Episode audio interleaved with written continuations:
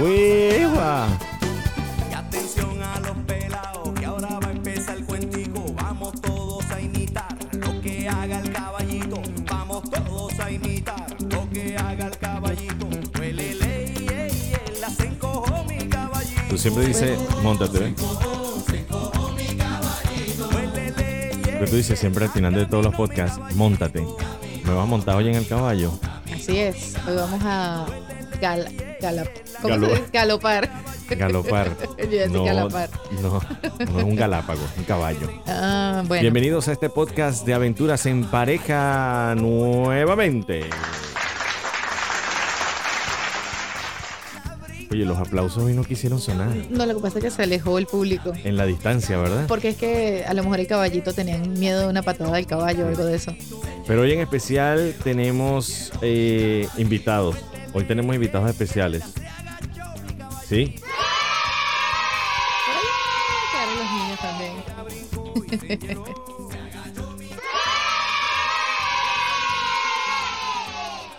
Qué extraño. Está extraño. Es que extraño, es que están, Los están niños, como más lejos. Lo que pasa es que ahora es un lugar más grande y ellos quedan un poco más lejos, más retirados donde nosotros estamos. Es probable. Pero bueno, Bienvenidos a este podcast de aventuras en pareja. Quien les habla por aquí, RJ. RJ. RJ García y Andy García. Bienvenidos a este podcast de parejas Parejitas. parejientas. Gracias por completarlo. Ya- Ya me contaminaste. Ya, ya lo. No. Me ya. contagiaste, perdón. Sí, que te Me contaminé de qué. Bueno, bienvenidos. Eh, hoy en particular tenemos un mensaje bien bonito. Por eso tenemos siempre, bueno, siempre nos acompañan nuestros niños hermosos, que es nuestra audiencia más fiel, ¿verdad? Ellos siempre están allí para complacernos y para Alegrar contagiarnos con los alegría. podcasts que hacemos. Ellos sí contagian, Claro que sí. ¿viste? Muchísimo. Y bueno, en este día de hoy estaremos hablando del futuro de esos niños que están naciendo en esta época tan diferente a, a la de nosotros. Me acuerdo cuando salió esa canción de, de Carlos, de Carlos Vives, que está sonando en el fondo. eh, La del yo- caballo. La del caballito, sí. Yo creo que yo tenía como unos, no sé, ocho años, por ahí, nueve años. ¿Tan vieja es así? no. Pero es que era otra mentira, cosa, mentira. era otra, era el divertirse afuera, era el brincar. Si ves el video, eh, es el brincar afuera, el el- la inocencia de niños, algo muy diferente a lo que estamos viviendo ahorita.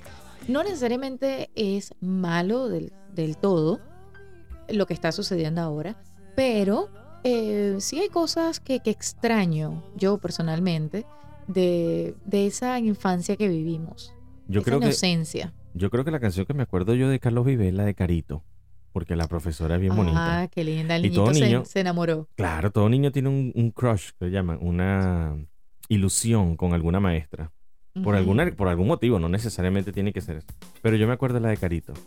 Pero de cualquier manera, los niños, eh, yo creo que han tenido una evolución o involución de lo que normalmente uno conoce como la infancia.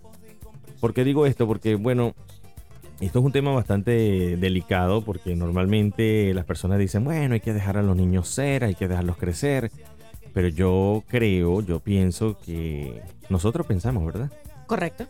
Que la infancia debe ser moldeada a lo que es la infancia, sana. Y no que sea la tecnología que moldee la infancia. O que no se salten varios pasos. El problema en realidad no es la tecnología como tal, el problema es lo que hacen con esa tecno- tecnología y cuánto tiempo pasan eh, usando un teléfono o un televisor o cualquier Usando otro. ¿cómo se dice? Gadget. Cualquier otro eh, Dispositivo. correcto, cualquier otro dispositivo que aleje al español niño de tener esa infancia, de disfrutar, de, de explorar con las cosas que pueda tener y ponerlo a, a la- a volar esa imaginación, a conseguir lo que quieran, con, con las cosas que tengan, con los artículos que tengan en la casa. Normalmente cuando yo era niño, yo inventaba bastante. Claro, porque es que Pero era parte de la creatividad, ojo. mm, si tenías muchos o pocos juguetes, tratabas de, de hacer algo diferente con lo que ya tenías. Así sea una historia diferente. ¿Se lo quieres explicar a mi mamá? Mi mamá no entiende. Mi mamá no entendía que era explorar mi creatividad. Ella Ah, Bueno, pensaba que yo me portaba mal, pero porque quería portarme mal. Mm, es que no te compraba juguetes. Y venía, probablemente, mamá, tenemos que hablar. Hay algo que no he superado. Sí. Pero, y venía con aquel, con aquella correa a amedrentar a todos y a regañarlos. Entonces, bueno, pero era parte de la infancia. Eso era una aventura bonita. Ahí aprendí. El a- correazo. No, no, pero aprendí A correr. a correr.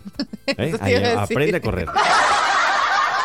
Definitivamente. Uno aprende a correr, uno aprende a decir, ay, ay, ay, ay, ay", antes de que te peguen. Ya uno Sí. está llorando y que ya está chillando ya y no le han ni tocado a uno. Aprendes a esconderte, es decir, que empie- empiezas a ser bastante sigiloso. Viste que hay cosas positivas de la infancia. Oye, pero nosotros fuimos como que abusados por nuestros padres, creo. no, mi- papá, mamá, yo te quiero. No te preocupes, que esto no es un reclamo, esto es cuestión que quedó en el pasado, excepto lo de los juguetes. Claro que me lo dijiste, Ajá. tocaste una hebra sensible. Sí, ya me di cuenta, salió mucho dolor. Me, me he dado cuenta que no tuve suficientes juguetes, ¿verdad? Es que, bueno, yo tampoco. Y, y de verdad que nos tocaba hacer montones de cosas para, para disfrutar. De hecho, me acuerdo, ahorita que estábamos hablando de, de las cosas que, que uno hacía de niño, me acuerdo que una vez estábamos mis primas y yo jugando en la casa. Nosotros nos, jugaba- nos gustaba jugar a las telenovelas. Oh, Entonces mis primas, sí, sí, total, nosotros nos inventábamos una historia y cerrábamos la puerta y entrábamos. Eh, tú sabes, toda, en ese tiempo estaba Marimar, entonces te podrías imaginar. Nosotros ¿y con tenían a Pulgoso? Estaba pulgoso y todo, sí, así igualito. Ay, Eh, a su mecha Marimar, así igualito. Entonces, pues te queda bien el personaje y todo. sí, igualita Talía. Y eres María, Exactamente. sí, eres la del barrio. No, era María. ¿Cuál era la otra? María. María Mercedes María Mercedes era la otra que ella o hizo. Marimar. Marimar.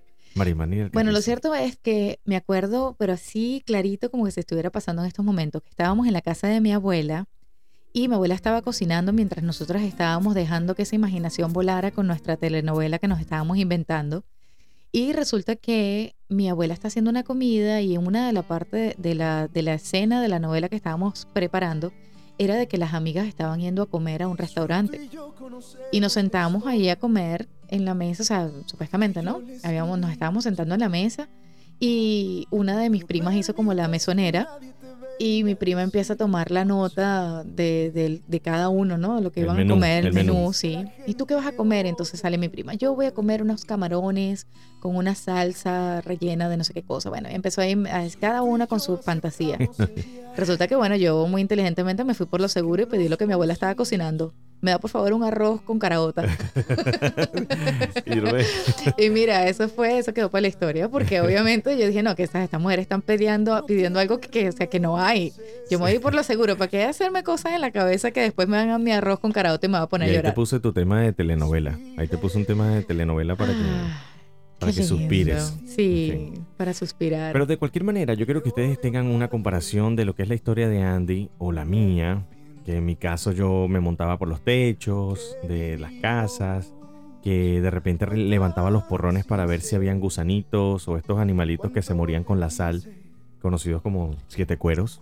¿Se pero- morían con la sal o los matabas con sal? Bueno, los mataba con la sal, pero es decir, lo que quiero es que ustedes hagan una comparación en lo que la infancia se desarrollaba en los tiempos de antes en cuanto a la creatividad, en cuanto al desarrollo emocional, etcétera, etcétera, sin tomar en cuenta los regaños de, la- de los padres, ¿no? Que eran un poquito más severos que los de ahora. Sí, definitivamente. No, no sé por qué eso ha cambiado, fíjate, porque Pero si nosotros no nos manera, traumamos, No, con esos regaños, eh, es interesante ver que muchas de las personas que están eh, ahorita criando a sus hijos, ¿verdad? Que tienen más o menos tan contemporáneos con nosotros, eh, la crianza es tan diferente la que se le está dando a los niños. No, total. en realidad no, no sé qué pasó allí, pero hay como un desfase, algo, algo muy diferente. Puede ser parte de la tecnología, puede ser parte de que, de que ahora los padres trabajan muchísimo más que, que nuestros padres. Me recuerdo que mi mamá tuvo el privilegio, y le llamo privilegio, de estar en la casa con nosotros por muchísimo tiempo. Y, y- y, pues obviamente yo creo que eso afectó muchísimo. Pero ahora, con la economía y todo ese tipo de cosas, pues los padres tienen que trabajar muchísimo y tienen que trabajar a veces un horario más avanzado, más, ¿cómo, cómo se dice? Más extenso que lo normal. yo sí creo que la sociedad ha influido muchísimo porque antes era una sociedad un poco más machista y entonces el hecho de que la mujer se quedara allí había mucho más tiempo para dedicar a, los- a los muchachos, a los niños, a los cara Carotas. pálidas, a los revoltosos. Es decir, había una, una atención especial aparte de la escuela, por supuesto, aquellos que tuvieron acceso a una escuela, eh, donde la educación era mitad y mitad. Una educación moral y cívica de- en la casa y una, una formación moral y cívica dentro de la escuela. Ojo, esa fue la experiencia de nosotros. Quizás la experiencia suya ha sido muy diferente, Correcto, correcto. pero definitivamente ahorita, en estos tiempos, se ve la diferencia de lo que éramos antes como sociedad y lo que ahora, ahora somos. Exactamente. Entonces esta sociedad machista eh, ya pasó a ser una sociedad de una mu- una- un feminismo un poco más liberado. Entonces la mujer eh, en sus capacidades plenas de trabajar, ojo, no estamos aquí a, Juzgando a a nadie. juzgando a nadie. Yo trabajo. Sí. Ni tampoco estamos aquí opacando la liberación de la mujer trabajadora. No, no, no, no, no, no. no. No, se entienda mal.